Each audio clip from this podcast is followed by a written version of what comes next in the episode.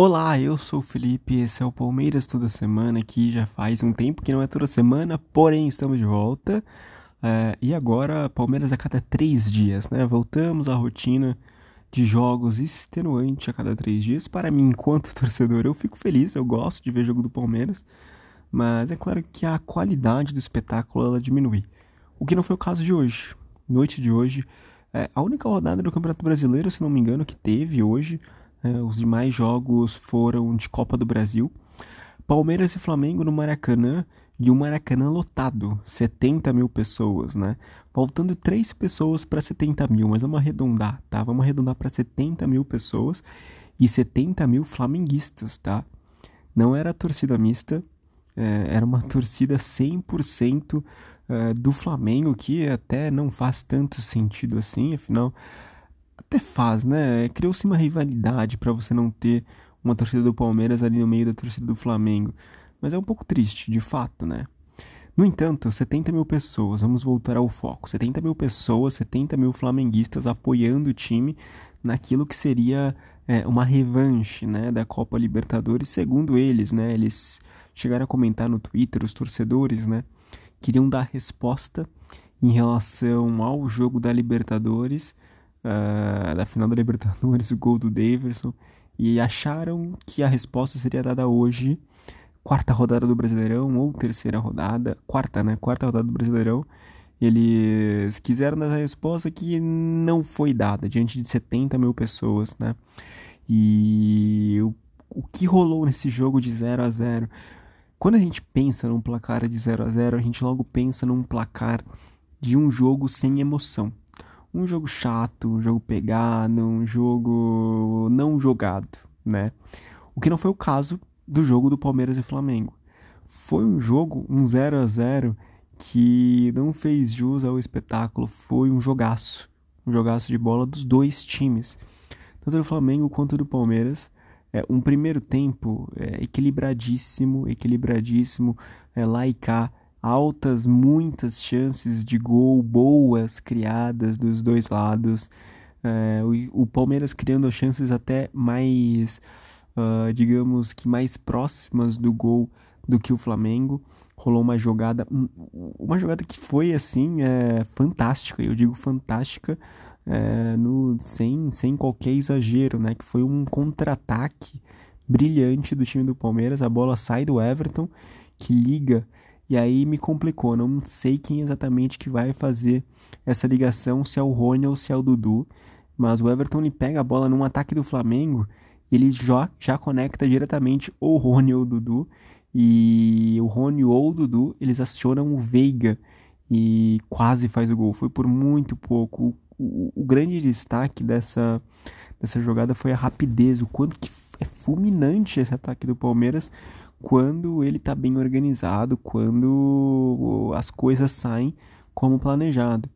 E elogios totais ao Everton. O Everton ele até chega a aplaudir, ser aplaudido né, pelo, pelo Abel Ferreira, porque foi. É preciso inteligência.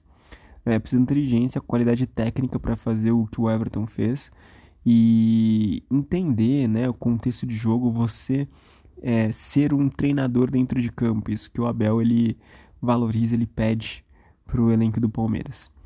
No segundo tempo, foram poucas as chances criadas para o Palmeiras. Né? O Palmeiras cansou no segundo tempo, isso para mim ficou claro. Né? Não conseguiu mais manter a consistência e aquele ataque lá e cá como estava no primeiro tempo o Flamengo. E eu imagino aqui que, muito embalado pela sua torcida e pelo trauma de ter perdido uma Libertadores, foi para cima com toda a energia. É, 70 mil pessoas apoiando você. Você sabe a dimensão disso, é quase dois Allianz Parque, entende? E aqui não tô querendo né, menosprezar o Allianz Parque, não tô querendo dizer o questão de tamanho, como se tamanho fosse documento nesse caso.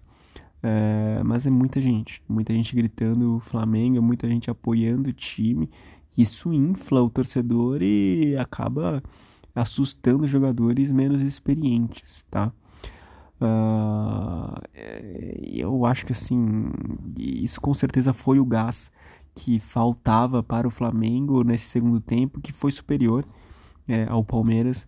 Criou algumas jogadas importantes, não muitas jogadas importantes, mas algumas poucas em que poderia sair um gol, uh, especialmente nos pés do Arrascaeta. E o Arrascaeta é um cara. Todo mundo já sabe disso, mas é importante ressaltar o quanto que o Arrascaeta é um cara diferenciado. Não tem outro jogador no futebol brasileiro assim que seja uh, tão bom quanto ele né? nessa posição, nessa função que ele desempenha, nessa função uh, de um 10 clássico mesmo, né? É, quase é, algumas pessoas não vão gostar dessa comparação, né? mas seria o Valdívia do, do, do Flamengo, né? No Valdívia no auge. É um cara que tem uma visão de jogo, tem um drible muito, muito bom, um chute é, bacana, uma inteligência dentro de campo acima da média. E ele é o cara que faz movimentar todo o sistema do Flamengo, todo o meio de campo do Flamengo passa pelo Rascaeta. Ele foi o cara que de fato desequilibrou a partida. É, Gabigol não foi uma partida notável do Gabigol, não foi uma partida notável uh, de outros jogadores importantes do time do Flamengo. Foi uma partida notável do, do, do, do Arrascaeta, de fato. Uma boa partida do Felipe Luiz também.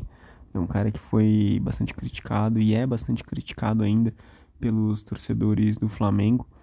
É, mas tem que se elogiar, né? Às vezes é bom fazer esse elogio, reconhecer os méritos do adversário também, né? Para reconhecer as nossas falhas e quem sabe melhorarmos nesses quesitos também.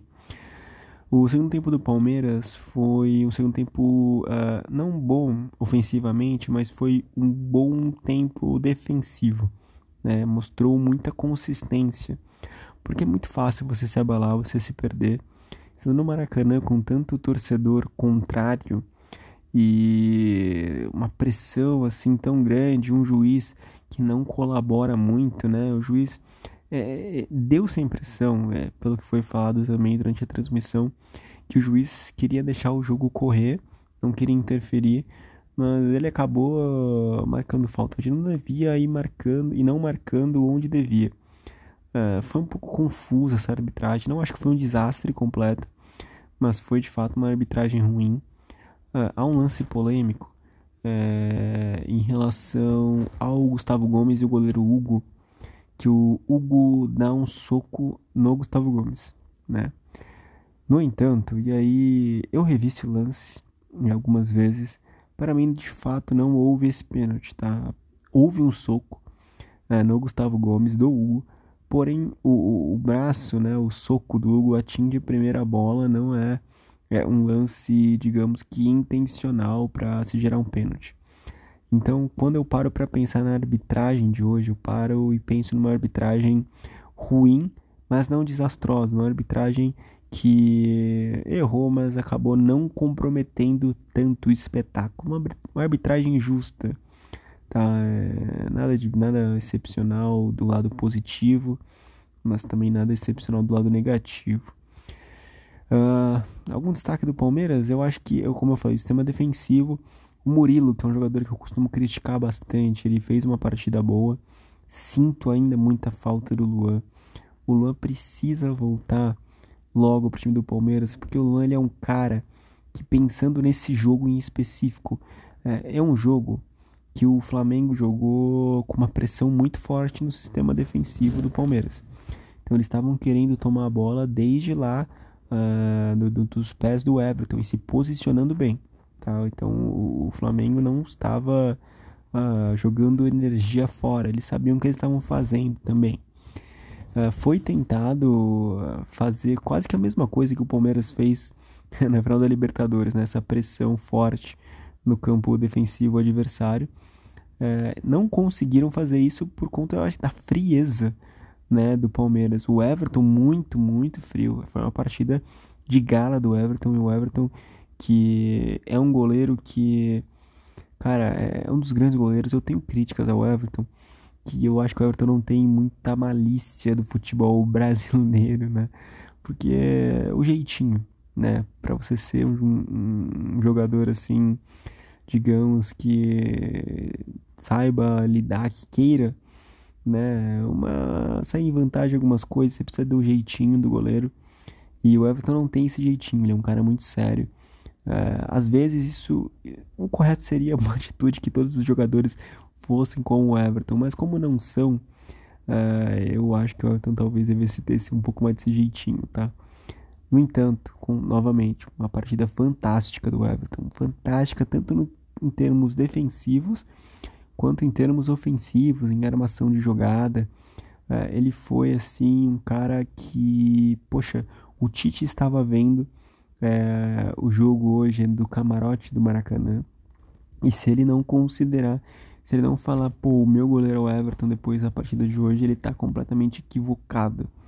Uh, não tem outro goleiro possível no Brasil uh, ah, para assumir a titularidade da seleção brasileira que não seja o Everton. Claro, né? Ele não vai colocar o Everton, tem um Alisson lá que ele trabalha mais tempo, mas ele mereceria, tá? Pelo menos uh, estar na Copa do Mundo, ele com certeza precisa ir depois da partida de hoje. Uh, vou destacar também, quem mais? Eu acho que só o Rafael Veiga, as substituições do Abel, né? As substituições do Abel foram um pouco tarde demais. Como eu falei, no segundo tempo, os jogadores estavam um pouco cansados. Veiga, cansado, Scarpa, uma partida ineficiente do Scarpa, é, uma partida ruim também do Zé, que marcou bem, mas ele não conseguiu carregar a bola como ele costuma fazer, né?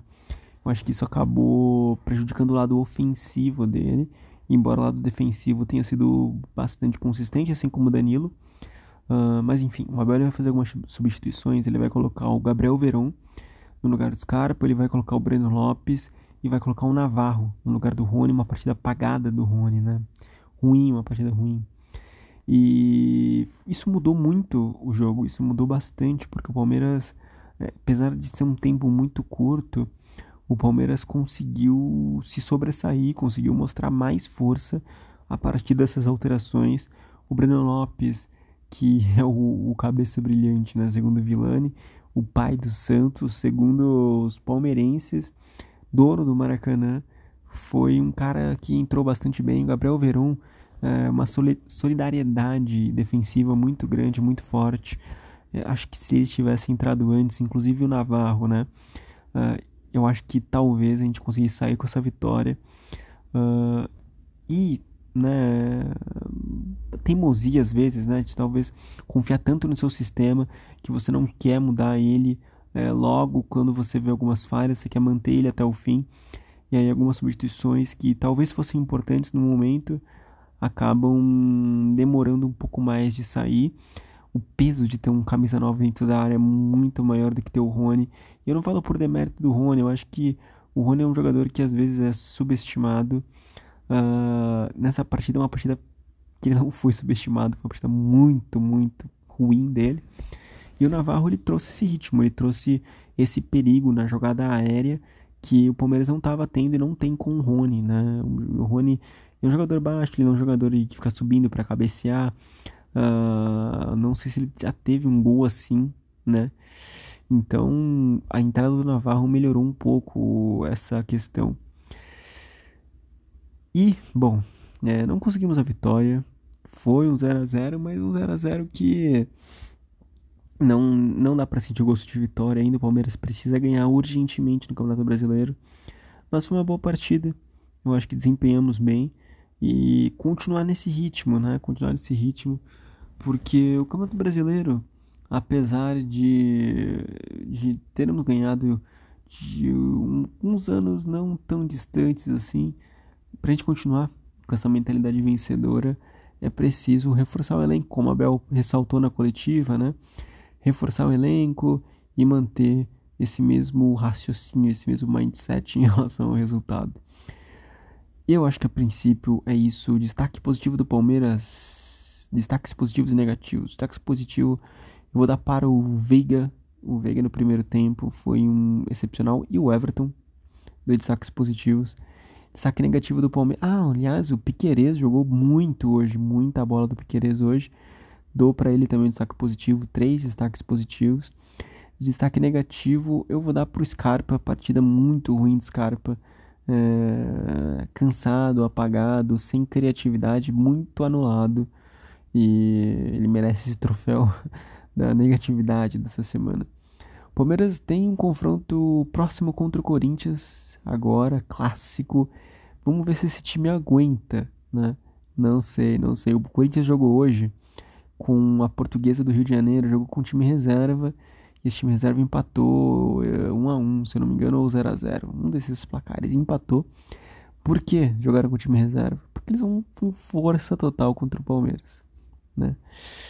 E se prepare, o Palmeiras cansado, o Palmeiras que vem de viagem, veio, foi para Goiás, é, tem que pensar em viagem da Libertadores, uh, não fica muito em São Paulo, não tem tempo para treinar, não tem tempo para entender o adversário. O Abel, inclusive, fez uma crítica sobre o calendário novamente no seu Instagram dessa vez, uh, falando o quanto que isso compromete a qualidade do espetáculo. Com toda razão, um jogo a cada três dias é muito esgotante para o atleta mas infelizmente é o que temos na nossa realidade, né? Palmeiras joga contra o Corinthians, então vamos ver como é que vai ser se esse time ele tem forças para bancar é, esse clássico e ainda depois encarar uma Libertadores. Espero que sim. Vamos ver o que, vai rolar. Eu sou Felipe, esse é Palmeiras toda semana e agora com mais conteúdos. Espero eu. Um abraço e até a próxima.